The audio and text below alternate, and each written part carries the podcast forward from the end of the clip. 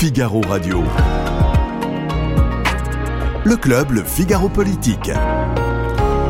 Yves Tréhard. Bah, comme d'habitude, hein, depuis maintenant pas mal de temps, euh, les retraites, le dossier des retraites qui euh, bouscule euh, la France, euh, qui la fait sortir dans la rue et puis qui agite l'hémicycle de l'Assemblée nationale. On se posera trois questions ce soir. On se demandera si euh, eh bien, les députés de la France insoumise ne sont pas en train de, bah, euh, se tirer une balle dans le pied d'une certaine façon et puis de ne pas faciliter l'avenir de leur, de leur mouvement et, en plus de la NUPES dont ils sont l'une des la colonne vertébrale. On se demandera si le parti LR eh bien, doit virer purement et simplement.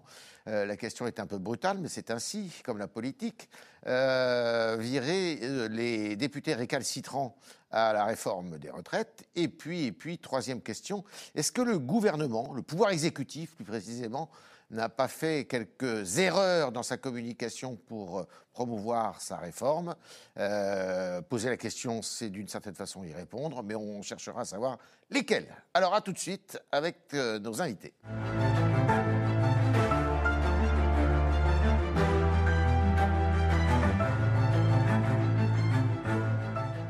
Alors Judith, grand reporter au, au Figaro Magazine, vous pouvez lire ses reportages toutes les semaines dans le journal, ainsi que Bertie Bayard. Alors tous les jours, mais le mardi plus précisément, euh, le mercredi plus Le mercredi. précisément. Bertie Bayard qui est rédactrice en chef au Figaro euh, Économie et qui a une chronique que tous les euh, mercredis dans les pages débat et opinion, des pages débat opinion que dirigeait Guillaume Perrault jusqu'à il y a peu encore, et qui prend maintenant la direction de tout un, un ensemble sur euh, l'histoire. Il éclaire en fait l'actualité à travers l'histoire euh, de France, qui est riche. Bonjour Guillaume. Et Céline Braque, vous êtes notre invitée, euh, on dit extérieur, c'est pas Voilà. très beau. mais enfin bon. Euh, Presque partie de la maison en plus. On eh oui, toutes les mais c'est vrai, c'est vrai, parce que vous travaillez beaucoup pour le Figaro. Oui. Vous êtes politologue et vous êtes fondatrice, coprésidente, ou cofondatrice et Cofondatrice présidente, je sais et plus directrice générale. Voilà. de l'Institut Odoxa. Alors la première question, euh, Judith, on, on a euh, des épisodes qui ont été assez marquants et qui ont fait couler pas mal de- d'encre là, avec euh, un premier un premier épisode, mais il y en avait eu d'autres avant. Hein. Premier épisode d'un garçon qui s'appelle Thomas Porte, qui s'est euh, présenté sur les réseaux sociaux avec un ballon euh, qui représentait en fait le ministre de- du Travail, euh, euh, Monsieur Olivier Dussopt. Et puis alors il y a eu le même Olivier Dussopt qui a été interpellé par un homme, euh, un autre député, Aurélien euh, Saint-Toul, qui l'a traité d'assassin carrément. Mais enfin bon, là ça prend un tournure, un charivari particulier là, non?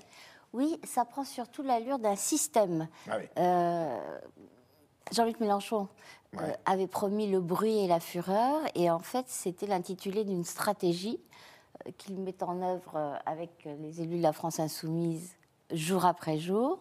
Une stratégie qui comporte en elle-même l'obligation d'une surenchère, d'où le terme euh, assassin employé vis-à-vis d'Olivier Dussopt par un, un des élus de la France insoumise. Et je ne résiste pas au plaisir euh, de vous lire quelques lignes du billet que Jean-Luc Mélenchon euh, a publié dans son blog. Après l'indignation euh, suscitée par cette insulte euh, Mhm. assassin, et notamment après euh, la, la- la réaction du communiste André Chassaigne, Mhm. qui fait partie de la NUPES. Oui, qui a Et vraiment. qui s'est vraiment désolidarisé totalement de, ce- de cette insulte, de ces, de ces invectives, qui a fait euh, un quasi rappel au règlement, en tout cas un rappel à la dignité. Or, pour Jean-Luc Mélenchon, tout ça, toutes ces leçons de bonne manière, sont l'arme traditionnelle des partisans de l'ordre établi, dans, dans lesquels il met euh, son allié communiste, pour rétablir leur préséance de classe en bestialisant leurs adversaires. Alors, je ne sais pas de quelle classe euh, parle Jean-Luc Mélenchon, qui n'est pas réputé appartenir à, la classe euh, populaire. Et il poursuit en disant que la diabolisation des insoumis, c'est au mieux une tactique en vue du deuxième tour de la dissolution. Donc là, on est dans le complot, euh, carrément. Il n'y a pas une excuse, euh, il n'y a rien, euh, c'est euh, je continue et ça se finit par le 7 mars, qui est le jour de la, la France Ah, à l'arrêt. ouais. Euh, on renverse la table. Mmh. Euh, le problème, mais on- je ne veux pas monopoliser la parole, c'est que déjà les syndicats se sont désolidarisés de sa stratégie d'obstruction. Le, le- le patron de la CFDT euh, a déjà dit que c'était une connerie. Euh, Il l'a dit comme ça au micro du, du grand jury. Et le patron de la CGT souhaiterait qu'un vote puisse se produire, ce qui ne se produira pas euh, grâce au- aux milliers d'amendements déposés par la France Insoumise. Par la France Insoumise, ou à cause d'ailleurs, ça dépend comment on voit les choses. Euh, erreur complète de, de tactique, de stratégie pour Jean-Luc Mélenchon, parce que finalement, euh, on parle, j'ai j'ai cité deux députés, mais ce qui est important, c'est quand même, euh, c'est d'abord Jean-Luc Mélenchon.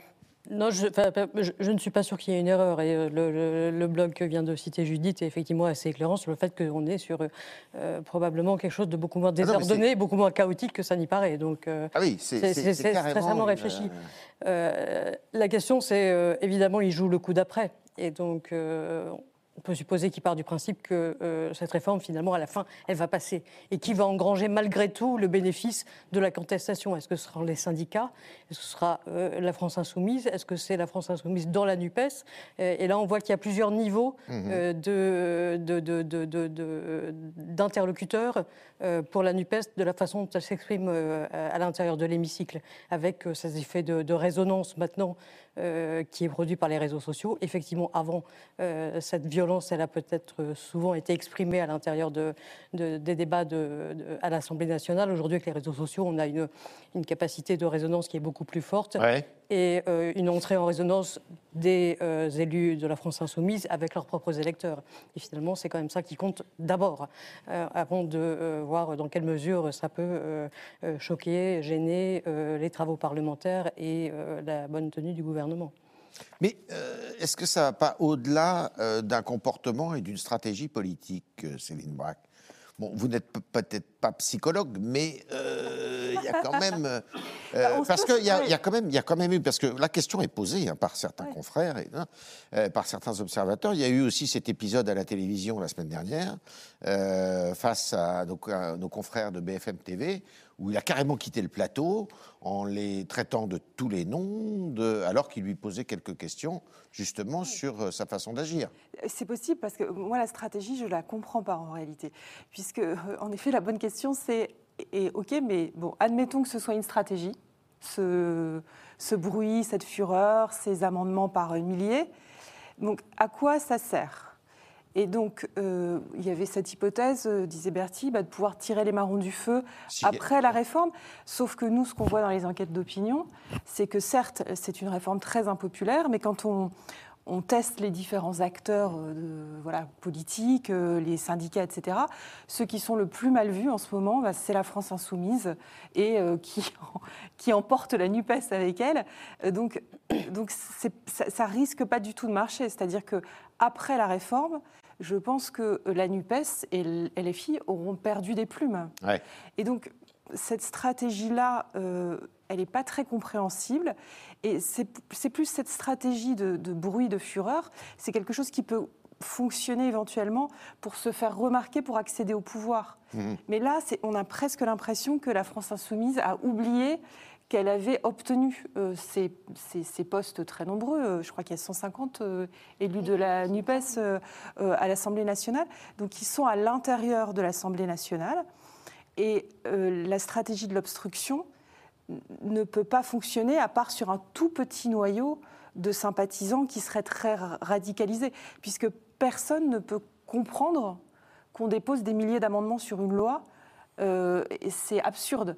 Et nous, ce qu'on voyait au moment des législatives, c'est que les Français euh, espéraient qu'il y ait une majorité seulement relative, voire que euh, la majorité soit, mise en, euh, soit, soit défaite, mais dans le but de quelque chose de constructif et d'une politique différente de celle qui a été menée pendant Bon, cinq une espèce ans. de tempérance, en fait, oui, voilà, sur le et plan donc de l'action politique. jamais pour euh, ce genre de spectacle, en fait. Affront- Personne ne vote pour ça. Mhm. Donc je ne vois pas le but, à part peut-être une hypothèse psychologique, euh, enfin, voilà, qui serait plutôt quelque chose de, de- de- de- justement de, de Jean-Luc Mélenchon qui irait contre lui-même. Ouais. Guillaume, ça fait euh, appel à quelle référence de gauche, ça, cette, cette, attitude-là? Je crois qu'il y a une part de parodie, ouais. une part de parodie de, de la part de Jean-Luc Mélenchon qui aimerait bien euh, ressusciter la démocratie directe contre les représentants, la rue contre le Parlement. Mais comme, euh, comme euh, il y a toute une filiation d'extrême gauche au 19e siècle, Mhm. de Gracchus Babeuf euh, jusqu'à euh, des, euh, des gens qui, à la fin du 19e, s'inscrivaient dans cette filiation, euh, auquel, euh, auquel Mélenchon se réfère volontiers. Jules Vallès. Jules Vallès, oui, alors les anciens communards, Mhm. effectivement. C'est Blanqui, c'est le mot que je Mhm. le, le personnage que je cherchais, qui a passé beaucoup de temps en prison parce qu'il faisait des tentatives de coup d'État. C'est des, des- des gens à qui Mélenchon aime bien se référer, mais je crois qu'il y a, vous savez, je, je suis pour les explications les plus simples. Mélenchon, que j'avais eu l'occasion de pratiquer un peu quand il était très accessible, c'est-à-dire quand il était sénateur de l'Essonne, était, et j'ai remarqué quelqu'un qui voulait avant tout, qui voulait beaucoup se faire plaisir. Ouais. Il aime se faire plaisir. Et là, eh ben, il a les moyens de se faire plaisir. Alors, pourquoi un homme qui aurait les moyens de se faire plaisir s'interdirait-il de se faire plaisir? On verra si ça marche pas. Pour le moment, il s'amuse. Pour ça, c'est d'abord, je crois, la- l'interprétation la plus plausible de ce qui se passe. Ensuite, euh, pour les vieilles ficelles euh, politiques euh, que Judith a rappelées, c'était très intéressant. Il y a d'abord, il y a se victimiser. C'est une victime. Quoi qu'il fasse, c'est lui la victime. Il vous donne un grand coup de poing, mais c'est lui la victime si vous ne vous laissez pas sûr, bourrer de sûr, coups de pied. bien sûr, bien sûr. Donc ça, c'est une, très vieille ficelle, mais ça, ça, me- ça fait toujours son effet. Le- euh, euh, se sentir outragé en permanence. Si c'est un homme qui, qui est outragé 24 heures sur 24, ça doit être épuisant d'être dans son entourage. 24 heures sur 24, 7 jours sur 7, le bruit et la fureur. Je ne sais pas s'il s'arrête de temps en temps. Et euh, il y a aussi une autre ficelle très à la mode, c'est le mépris de cla- le coup du mépris de classe. On lui fait une remarque, c'est parce qu'on est dans le camp des possédants, et lui, lui brutalement, il est victime d'un mépris de classe. Ouais. Et alors, cet argument, cet artifice rhétorique, il dispense d'argumenter. C'est pour ça qu'il Ouais, est c'est ça. formidable. C'est l'argument du paresseux. Le paresseux qui veut pas se donner du mal pour construire un discours. Il dit Je suis victime de votre mépris de classe, c'est affreux. Vous c'est êtes un excellent psychologue, hein, Comment euh, Guillaume, hein. Et acteur Excellent. aussi. Voilà, mais je suis plus au service acteur. politique. Donc, Donc voilà, Mais- je pense que quelques vrai, oui. pistes, quelques pistes sur ce que nous Oui, mais disons. vous, vous- vous Là, avez ça raison. touche à la posture. Comment parce S'agissant de Mélenchon. Bah, on le savons tous, nous avons quand même tous vu cette vidéo extraordinaire où ils expliquaient qu'ils ne supportaient plus les, les classes économiques en avion. Cet homme ne voyait, voyage en, en- en classe affaires parce que c'est mauvais pour son dos. Il, Ouais, il ouais, nous ouais. expliquait ça. Il nous a- il y a une ça. vidéo dans une présidentielle il y a peut-être déjà sept ans où, il- sans aucune gêne, le, le candidat des prolétaires, le candidat autoproclamé des prolétaires, parce que Prolétaires. quand on regarde les, les analyses par CSP, on sait bien que pas c'est pas lui qui a le, le- le- vote des Les plus populaires. Évidemment, on le sait bien que c'est pas ça. Euh, Mais enfin, il il aimerait qu'on croit que, ça- que c'est ça. Et donc, euh, euh, cet homme vit effectivement dans une, dans une imposture qui est un peu pénible quand même. Alors, on va, on va écouter justement. euh, il va se défendre, vous allez voir, on va lui donner la parole. Il va être, il va être Avant- outragé. Avant ça, on va donner la parole d'ailleurs à André Chassaigne, qui est le président du groupe communiste à l'Assemblée nationale, agrégé d'histoire d'ailleurs, André Chassaigne. Je tiens à dire à quel point nous sommes choqués par les propos qui ont été tenus et j'ajouterai, et j'ajouterai, et j'ajouterai à titre peut-être plus personnel que je me sens blessé, même humilié, je le dis. Je le dis.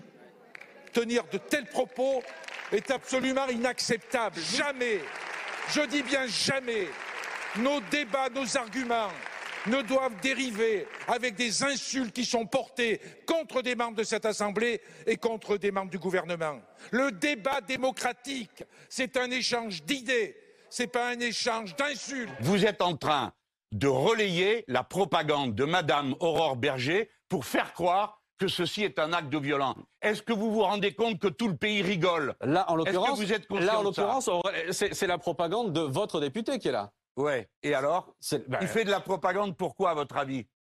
Bah, vous allez nous le Enfin, dire. vous êtes ridicule. Pourquoi? vous vous en rendez même pas compte. Mais pourquoi? Mais parce qu'il y a des jeux de chamboule tout dans tout le pays, toutes les semaines.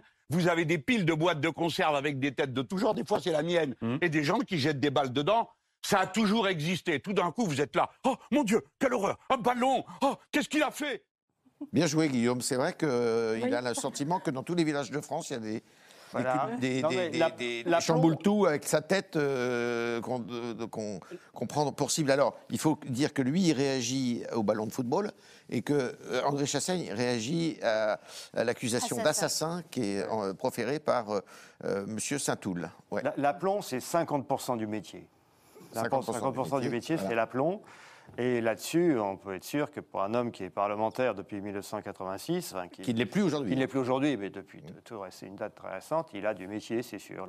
L'aplomb, l'assurance est à revendre. Alors, est-ce que ça peut euh, contribuer, si en plus euh, bah, la réforme passe, on n'en sait rien encore, mais si la réforme passe, euh, est-ce que ça peut provoquer une remise en question de la NUPES, Judith? Je ne sais pas. Alors, euh, je vous disais en première réponse que le fait que Laurent Berger ait qualifié l'obstruction de connerie, le fait que Martinez ait dit il faut voter, c'était pas bon. euh, pour, euh, pour euh, la France Insoumise et pour euh, Mélenchon.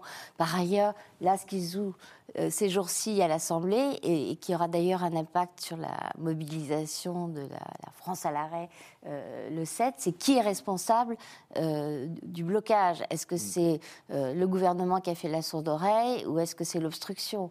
Et comme il y a un incident par jour provoqué par un député de la France insoumise, euh, euh, la question elle est vite répondue pour reprendre euh, une expression qui a été à la mode euh, il y a- il y a quelques mois. Ouais. Donc ça, c'est pas bon.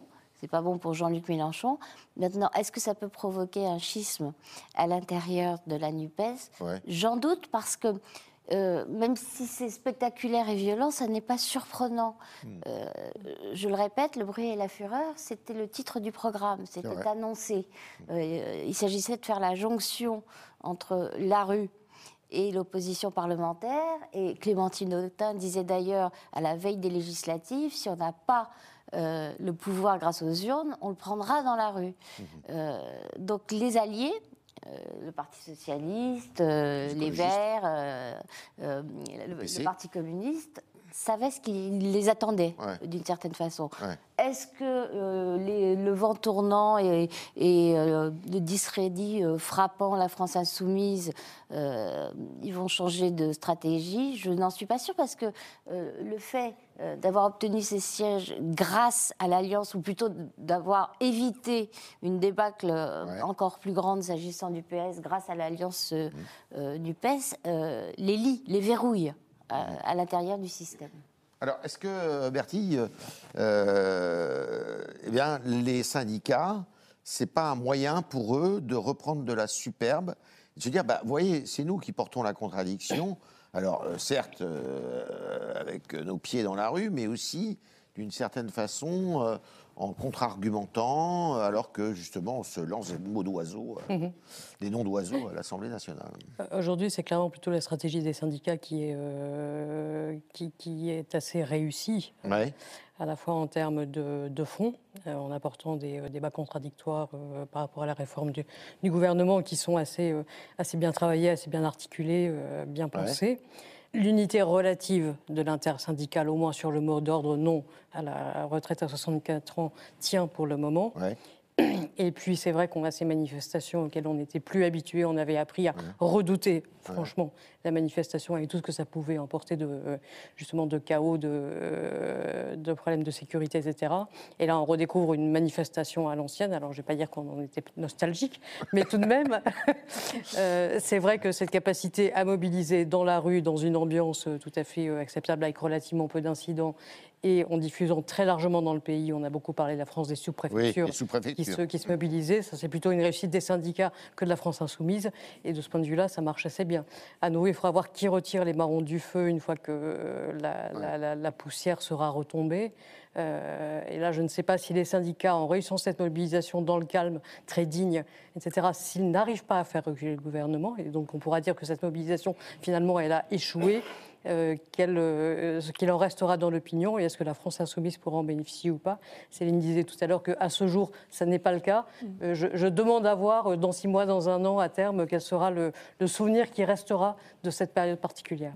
Alors justement, pour prolonger le propos de Bertie, Céline, comment vous interprétez le fait que là, il y a une journée de, de manifestation euh, jeudi prochain, euh, après-demain, euh, et qu'après, ben, on passe au 7 mars c'est très loin le 7 mars. Euh, ou alors là, on ne parle plus d'une journée de manifestation, mais d'une journée de blocage, d'ailleurs. la France à l'arrêt, La France pas de blocage. France à l'arrêt. Laurent Ouais. Berger a dit pas de pas de blocage. blocage. France à l'arrêt, pardon. Ouais, Vous avez Bah, raison. là, pour moi, la principale explication, elle euh, tient à l'opinion. C'est-à-dire Ah, qu'à un moment, se dire, on a l'opinion avec nous, euh, faisons attention, essayons de la, la garder au chaud et de faire en sorte que les Français restent avec nous, restent à nos côtés. Mhm. Alors, ils ont une marge en réalité, puisque les Français, quand on les interroge, ils sont à la fois euh, très défavorables à la réforme, ils soutiennent la mobilisation, ils sont euh, en gros 70%, et c'est assez constant à, à soutenir les mobilisations.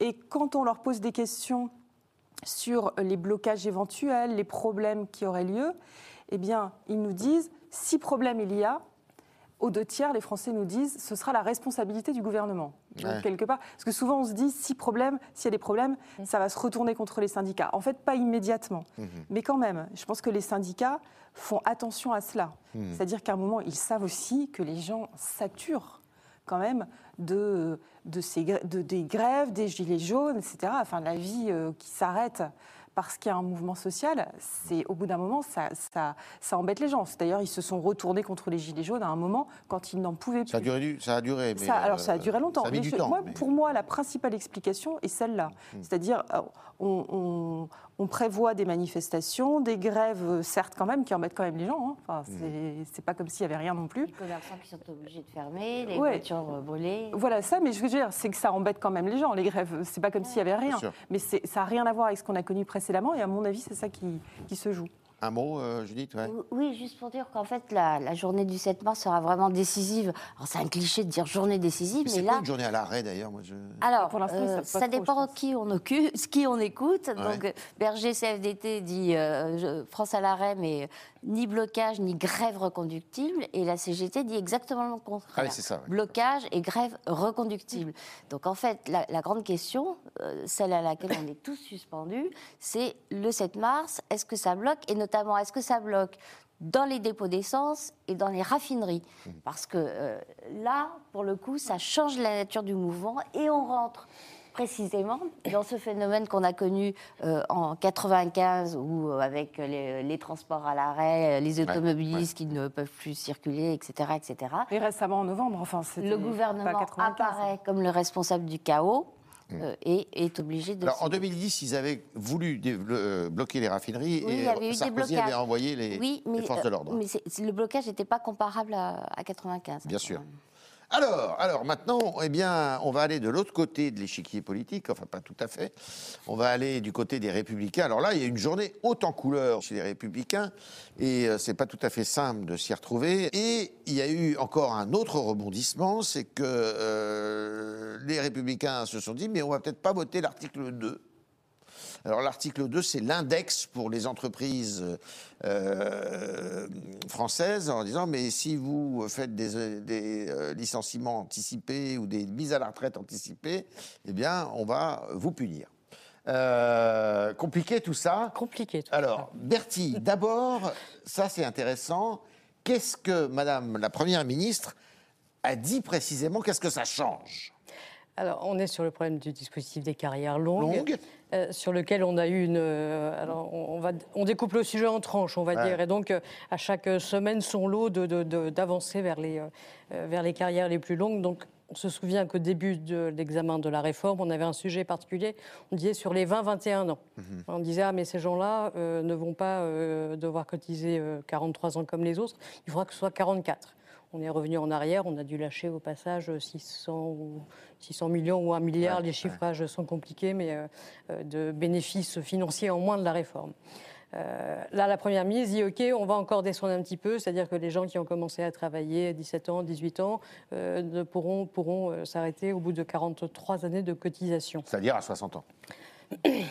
Euh, ce qui était une revendication particulièrement portée par Auré- Aurélien Pradier, qui avait donc mis euh, sur la table euh, euh, ce sujet des carrières longues pour ceux qui ont commencé euh, le plus tôt.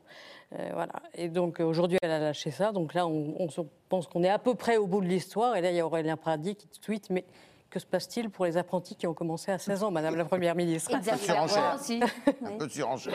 Voilà, donc on n'est pas encore tout à fait au bout de l'histoire, mais bon, on sent bien qu'on va commencer, qu'on y arrive et euh, le gouvernement aura l'occasion d'apporter des précisions dans les prochains jours. Ce qui veut dire que les LR vont voter euh, la loi, finalement. Le Très probablement. En tout cas, là, Aurélien Pradier pourra s'enorgueillir d'avoir euh, fait euh, avancer le gouvernement sur ce point-là et donc re- rejoindre ses petits camarades dans euh, l'acceptation de l'âge de la Ouais. retraite à 64 ans et, et donc sur l'économie générale de cette réforme, à l'exception près, effectivement, du sujet de l'index senior, comme étant un sujet sur lequel LR n'a pas l'air d'avoir envie de voter. Euh, Mais ça ne change rien à l'adoption générale de la loi globale. Ah, De toute façon, comme le, le texte ne sera, pas, de- ne sera Ouais. pas voté en intégralité par l'Assemblée nationale en première lecture du fait de la procédure tout à fait particulière Ouais. de l'article 47.1, je vous passe euh, les Les détails. On commence à être tous experts en procédures parlementaires diverses et variées. Ah ouais. Euh, voilà, ce sujet-là ne se posera pas, non. Alors, Céline, euh, est-ce que les Français, tels que vous les euh, auscultez d'une certaine façon, est-ce qu'ils comprennent quelque chose à tout ça? Est-ce que euh, les électeurs, euh, qui sont euh, généralement les électeurs de droite, comprennent ce qui se passe exactement dans la stratégie de LR Alors la vérité, c'est qu'on les interroge pas, enfin pas sur tous les points de, enfin tout le Ouais. détail de la réforme et à chaque fois qu'elle évolue, parce que ce serait un peu compliqué. Ce que l'on voit, c'est que quand on teste les principales euh, mesures de la réforme, le point qui bloque, c'est les, ce sont les 64 ans. On finit presque par se demander, enfin moi je trouve au fur et à mesure, presque, enfin maintenant, au fur et à mesure que la, la réforme en fait a quand même beaucoup bougé euh, ces derniers temps. Et euh, on se demande vraiment qui va vraiment euh, travailler plus. Alors je Ça, crois que c'est ça une va. question que je réserve Ce sera pour, euh, la intéressant fin pour Bertie. J'ai l'impression que du coup, ce, Sur le ce plan sont financier, je beau- voudrais beaucoup savoir les ce qu'on va femmes qui travaillent en fait, qui du coup vont réellement travailler réellement plus que ce qu'elles auraient.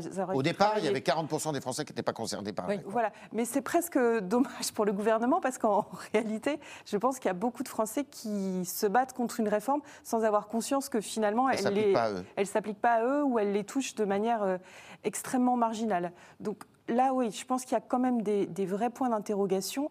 Une réforme, je pense que vous aborderez le sujet où il y a eu, je pense, un, un problème de méthode et aussi un problème de, de communication, Bah ça, voilà, de, après, ouais. de détails. Et, et une position de LR qui marche bien là à court terme, parce qu'on voit très bien qu'il joue euh, le marchandage enfin, avec le gouvernement, mais qui, sur le, de manière un peu structurelle, est, est assez étonnante, parce que de ce, ce que l'on voit de l'extérieur, c'est qu'on a l'impression que LR est devenue l'aile gauche euh, de Renaissance. Ben voilà. Et, et donc, c'est, on comprend plus bien les fondamentaux de, C'est ce que je des républicains. Voilà, Alors, ça vous vraiment- allez voir, mais quand même, alors là, ils essayent de sauver, je ne sais pas ce qu'ils sauvent d'ailleurs. On va écouter Retailleau et, et Ciotti. Ben, je pense qu'ils se trompent. Ils se trompent peut-être aussi de famille politique. Nous, on n'est pas la gauche, on est la droite. Notre ADN, ça a toujours été le courage, la vérité. Très franchement, je ne comprends pas qu'il y a encore euh, deux mois, il réclamait 45 annuités et que maintenant, il est passé à 43.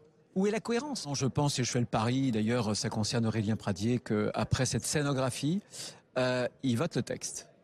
S'il ne le vote pas, ça poserait un énorme problème pour notre famille politique. Il devrait être exclu de cette famille politique? Non, mais je pense que vis-à-vis de l'équipe dirigeante, ça posera vraiment un, un vrai souci. Il votera cette réforme. Ah, Il- voilà. il Alors là, il- il, il vote- votera. Voilà, vous Bah, l'avez dit. écoutez, Il votera la réforme. c'est c'est un défi pour moi Oui. euh, que tout le monde soit euh, dans l'esprit de cohérence. J'ai encore de, discuté avec Aurélien Pradier quasiment cette nuit. Enfin, c'était, nous étions en séance Ah bon de nuit jusqu'à minuit à l'Assemblée, jusqu'au terme des Donc, débats. euh, vous, avez, vous Ben, en avez que, parlé. voilà, euh, j'entends sa position. Moi, je lui dis simplement, nous sommes de droite, nous sommes cohérents, nous sommes responsables. Euh, une réforme, elle doit être, euh, elle doit aboutir à un gain aussi qui budgétaire, malheureusement, je dirais, pour sauver le système. Alors Guillaume Perrault, il parlait évidemment euh, en principe principalement d'Aurélien Pralier. Il y a un paradoxe là-dedans, c'est-à-dire qu'ils sont à la fois, euh, je dirais, euh, essentiels à l'adoption de cette réforme, les députés LR, et euh, d'un autre côté, euh, ils peuvent euh, finalement complètement se dissoudre dans cette histoire-là si jamais eh ben, ils n'arrivent pas à voter tous ensemble la réforme. Oui, oui, c'est qui me Et à perdre tout crédit, quoi. Oui, ce qui me frappe, c'est le, le paradoxe qu'on vit, c'est l'absence de majorité absolue donne, non, on a, tout- on a dit bien sûr que ça donne, un, ça donne un poids énorme au groupe dont le vote est nécessaire, en l'occurrence LR, mais on peut aller plus loin. Ça donne un poids énorme à la minorité au sein de LR qui fait de la surenchère et qui a un bénéfice Qui médiatique. a gagné cet après-midi, d'ailleurs. Voilà, mais, oui, mais qui qui a une exposition médiatique extraordinaire et qui finalement dicte ses conditions à la, à la- à- à la majorité de son propre groupe. Et, et donc il y a quelque Donc chose. Pradi a fait le boulot finalement de Mélenchon. Bah, il y a, oh, Mélenchon, c'est peut-être un peu sévère, mais enfin, disons effectivement l'aile gauche, de- gauche. comme vous le dites très justement, madame, euh, l'aile gauche de, de la majorité présidentielle euh, actuelle. Et donc, euh, il y, a, il y a quelque chose. Alors, les- les- il y a toujours eu une prime aux opposants dans un parti. Ouais. Je veux dire que les médias se sont toujours intéressés aux minoritaires dans chaque parti qui critiquaient la ligne de la direction du parti. Chevènement Ça, ça a au toujours eu PS. son charme, voilà.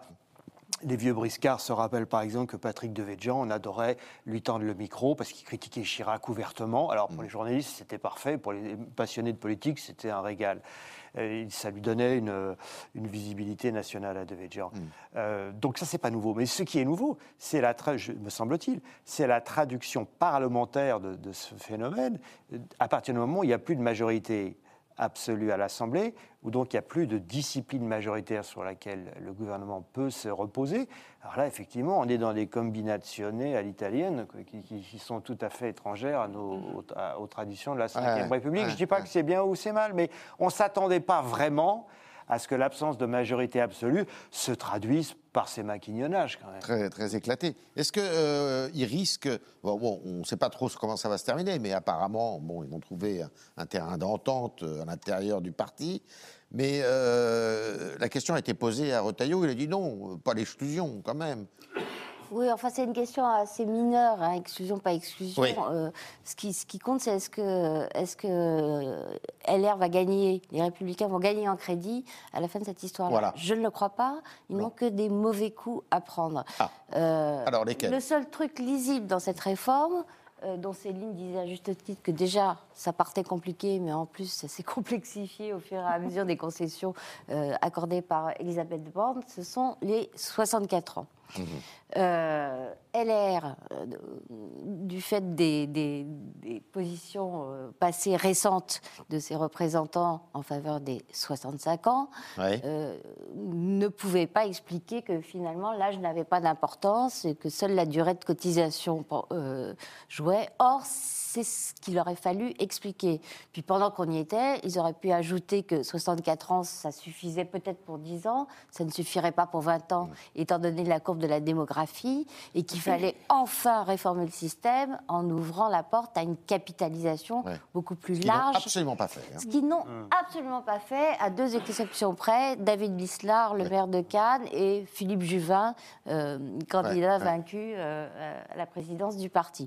Mais les autres ne se sont pas du tout intéressés à ça. Le texte dont vous, à la réunion dont vous parliez ce matin, le bureau politique qui a été adopté, nous sort les violons sur le gaullisme. Je rappelle que c'est Pétain qui a introduit le régime par répartition euh, en mettant fin au régime par capitalisation et que De Gaulle ensuite a entériné ce changement, mais euh, le, le- le père de la réforme, c'est Pétain. Évidemment, ça fait moins joli euh, dans l'histoire.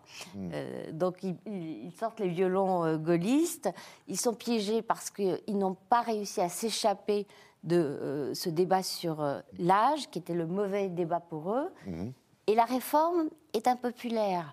Donc ça veut dire que n'étant pas au pouvoir, ils n'ont pas les avantages du pouvoir, mais ils vont en subir les inconvénients. Alors, à terme, Bertille, la question que me suggérait euh, tout à l'heure Céline, c'est de savoir si effectivement, eh bien, euh, ça va pas coûter plus cher.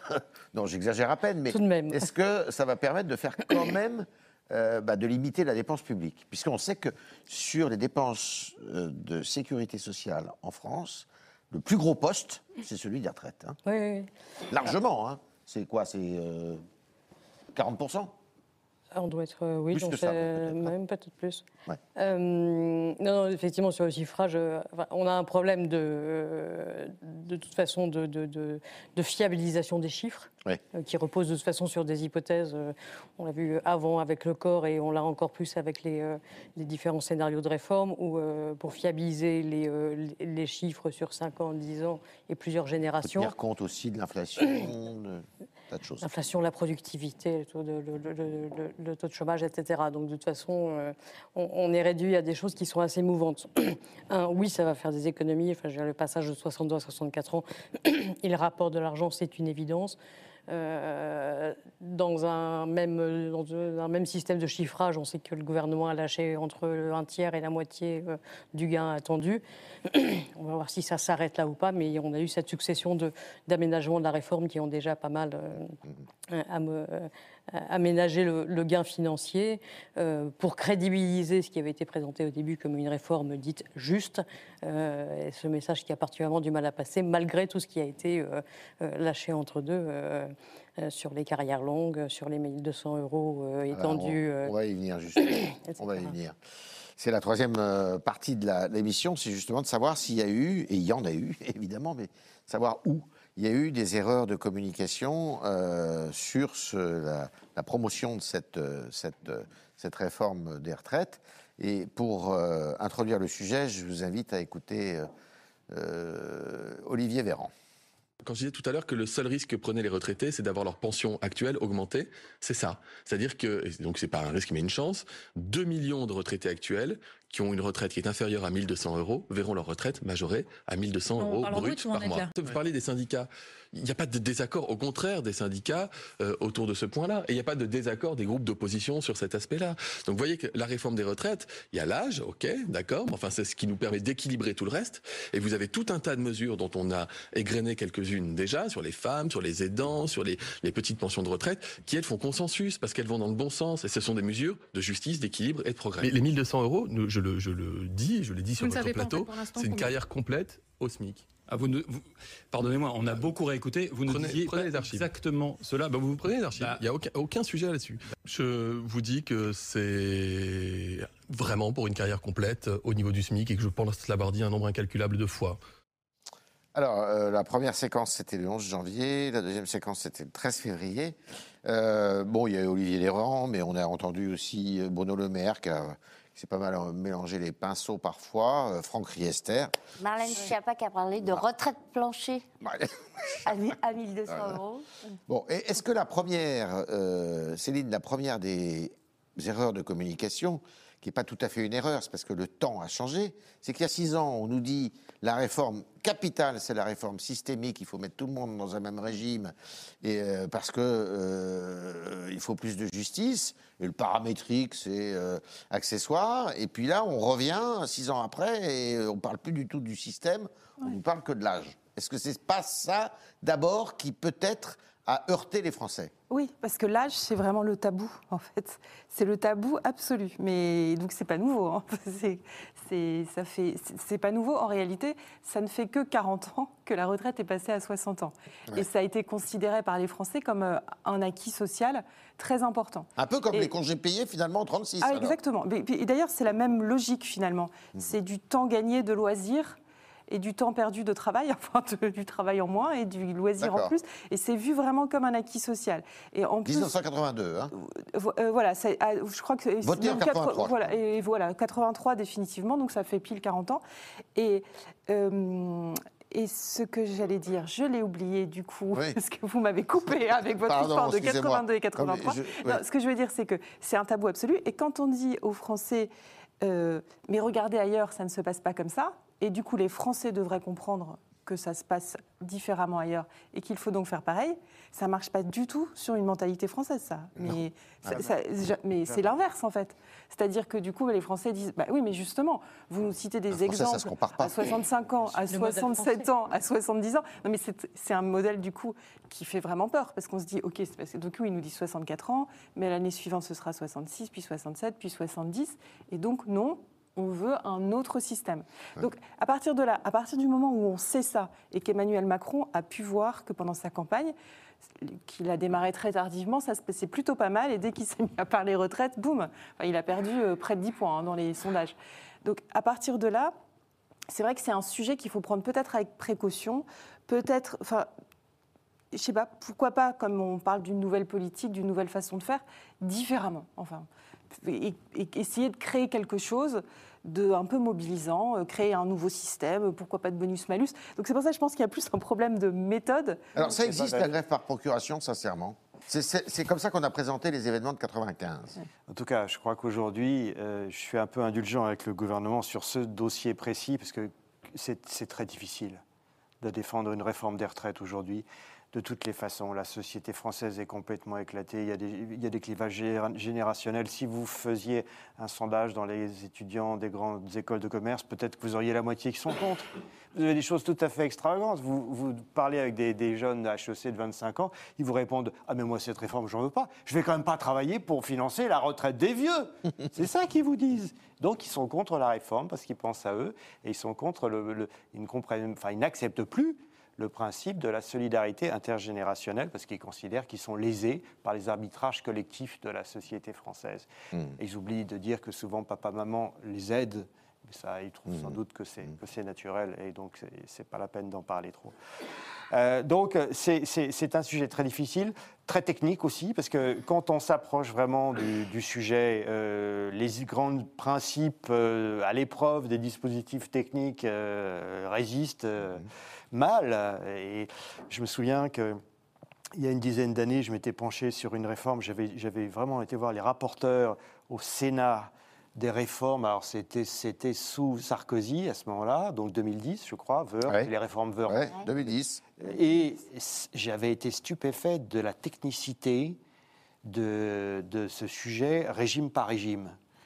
Je m'étais dit que vraiment bon courage pour les, les- les ministres qui avaient à rentrer dans le détail technique, hein, pas seulement les grands principes, les effets de manche ou les. les- Bon, on s'en est rendu compte Mais- d'ailleurs il y a trois- il y a, il y a quatre ans, quand on a voulu Oui. euh, réunir tous les régimes dans un seul. Voilà. Ouais. Et parce que tout ça, c'est le fruit de l'histoire, c'est la sédimentation Oui, de siècles et- d'histoire. Donc c'est vrai que c'est très compliqué. Il y, a, quand- il y a quand même, euh, Céline disait à juste titre qu'il y a une- un problème de fond. Bah, J'en ai parlé avec. euh, en fait, c'est- une réforme qui est adaptée au monde du travail tel qu'il était et pas au monde du travail à venir.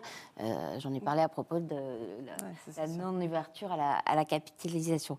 Il y a quand même des grossières erreurs de communication, à commencer par le sens de la réforme. Non seulement Emmanuel Macron, euh, en 2019, nous dit euh, Je ne reporterai pas l'âge de la retraite, d'abord parce que je, m'y suis, je me suis engagé à le maintenir, donc c'est une solide raison. En plus, parce que ce serait hypocrite, parce qu'à à partir de 55 ans, dans une entreprise, euh, on est considéré comme jetable, c'est-à-dire un argument qu'on entend aujourd'hui de la part des opposants à la réforme. Et ensuite, au lendemain de l'élection présidentielle, euh, il nous explique que, en fait, euh, il a décidé de toucher à l'âge. Pour quelle raison? Parce que le quoi qu'il en coûte et parce que la guerre en Ukraine. Et parce qu'il faut financer notre modèle social, nos écoles, nos hôpitaux. Le lendemain, vous avez qui euh. Elisabeth Borne Euh, Enfin, qui dit, c'est il n'y a pas le- un sou qui ira ailleurs que pour financer le système de retraite. Alors, déjà, euh, incohérence absolue. Pareil sur la justice, cette réforme est-elle juste ou pas juste? Enfin, euh, à, toutes les étapes, il y a euh, des contradictions, des incohérences. Euh, Étonnez-vous après ça que les Français se disent elle est, elle est vraiment nécessaire, euh, cette Merci. réforme, pour sauver le système? Ce qui est frappant, c'est que dans le dans l'avancée des, des débats, on a un petit peu ce qui s'était produit sur les débats euh, essentiels, non essentiels. C'est-à-dire, à chaque fois qu'on va gratter un, un détail de plus sur un cas particulier, on soulève un lièvre. Donc, euh, c'était. euh, Et donc chacun regarde la situation donc de euh, Monsieur Dupont qui a travaillé euh, tant de temps mais qui a eu une interruption parce que ou de Madame Michu qui a eu euh, une carrière hachée, grossesse, etc. Et donc à chaque fois, et donc on se rend compte qu'évidemment on a des quantités de sujets différents qui font apparaître finalement la retraite pour ce, enfin le système de retraite pour ce qu'il est avant la réforme et qui peut être- l'être encore après. C'est une sorte d'espèce de sentiment de loterie un peu. euh, Voilà, on, on touche une carte chance ou pas et donc on a une bonne, euh, une bonne réforme, euh, enfin une bonne, euh, une bonne retraite à tel âge ou pas. Et ce qui est drôle, c'est que finalement, ça réhabilite a posteriori ce qui était l'idée de la réforme de réforme 2017, de la réforme systémique. Euh, et donc, on voit revenir des débats qui, euh, pensait-on, avaient été enterrés pendant le premier quinquennat. Donc, Ouais. le sujet de la réforme systémique, où on se dit, finalement, un bon régime universel, euh, à point, quelle que soit la façon dont on l'appelle, mais au moins qui donne beaucoup plus de visibilité aux situations particulières et relatives de chacun. Ça, c'est le premier point. Et puis, effectivement, le sujet de la capitalisation, Ouais. qui avait été un petit peu dans l'air Ah, au début hein. du premier quinquennat. Y compris a- avec l'aval de M. Berger, d'ailleurs. Ah il me oui, semble me souvenir. Euh, oui, oui, oui, et je dirais de- de- de- d'Emmanuel Macron aussi, parce qu'il y avait le sujet du plafonnement euh, des, euh, des pensions versées enfin, euh, pour les plus hauts revenus, ce qui générait une forme de surcotisation pour les plus hauts revenus. Et on disait, bah, après, débrouillez-vous avec de la capitalisation. Donc il y avait une forme d'acceptation de la capitalisation comme étant une solution au moins pour les plus hauts revenus. Euh, le sujet ensuite a totalement disparu du paysage, et il revient aujourd'hui euh, dans le débat en disant, mais finalement, Ouais. Peut-être que, euh, de toute façon, ce qui se passe aujourd'hui avec l'impasse du débat sur les 64 ans, et en se disant plus tard, si on doit aller à 65, 66, on n'y arrivera jamais, ça montre que finalement, pour des raisons démographiques, on est au bout de ce mouvement-là. Bien sûr. En tout cas, et d'acceptation par la société. Et la seule façon de sortir de cette impasse à un moment, ça va être de mettre de la capitalisation. Et alors, le plus surprenant, c'est que non seulement euh, la réforme systémique est réhabilitée, mais en plus, on se rend compte que euh, Macron 2 a commis la même erreur que Macron 1 quand il s'est fait imposer l'histoire de l'âge pivot par le Premier ministre Édouard Philippe. La première fois, la réforme capote définitivement, non pas à cause de la crise, du contexte, etc., mais à cause de l'introduction de la notion d'âge pivot. pivot. Et rebelote, on, on retourne à la réforme et qu'est-ce qu'on met en exergue euh, en tête C'est le, le report à 64 ans. Donc, double erreur. Et ce qui est intéressant, c'est que finalement, Deux fois la vous- même vous, erreur. vous parliez de cette idée de la capitalisation. Euh, C'est aussi parce que les politiques vivent avec euh, l'idée que c'est pas un système aussi pour les Français. Alors qu'en effet, la société évolue. Vous parliez Que des les changements. fonctionnaires ont la préfond, ça avait la Voilà, que les- les- les- les- le travail n'est plus, ne, ne fonctionne plus de la même façon et on est dans des sociétés de plus en plus individualistes. C'est ce que pour disait ça tout à l'heure avec les jeunes HEC. voilà, donc du coup, le slogan travailler plus pour gagner plus, c'est un slogan bien individualiste qu'on comprend bien. Mhm. Mais c'est vrai que travailler plus longtemps pour équilibrer un système, c'est- c'est c'est- c'est Vous devenu avez un. testé l'idée de la capitalisation ou pas? Eh ben, la capitalisation, c'est un système qui est de plus en plus accepté parce qu'en réalité, les Français C'est ce que vous sentez dans les de sondages. plus en plus. Voilà, quand on teste des, des systèmes par capitalisation, c'est quelque chose qui est de plus en plus accepté. Alors, je pense que si on disait on, on met à bas le système, on passe par un- sur un système complètement de capitalisation, non. Les systèmes qui fonctionnent le- le moins mal, ce sont les systèmes mixtes. Voilà, en fait, ce qui- ça fonctionne beaucoup mieux que l'idée de d'avoir un âge euh, barrière en réalité, puisque euh, c'est c'est amusant d'ailleurs parce que quand on pose la question, enfin amusant, non c'est pas rien d'amusant, mais quand on pose la question de euh, est-ce que vous, vous, vous êtes prêt à travailler jusqu'à 64 ans ou jusqu'à 65 ans non, Ceux non. qui nous disent le moins cela et qui disent qu'ils sont prêts à partir quitte à gagner moins, ce sont plutôt des catégories populaires. Puisque même dans les catégories populaires aujourd'hui, les, les gens qui gagnent le moins d'argent, il y a cette idée qu'il faut soi-même mettre petit à petit de l'argent de côté pour sa retraite.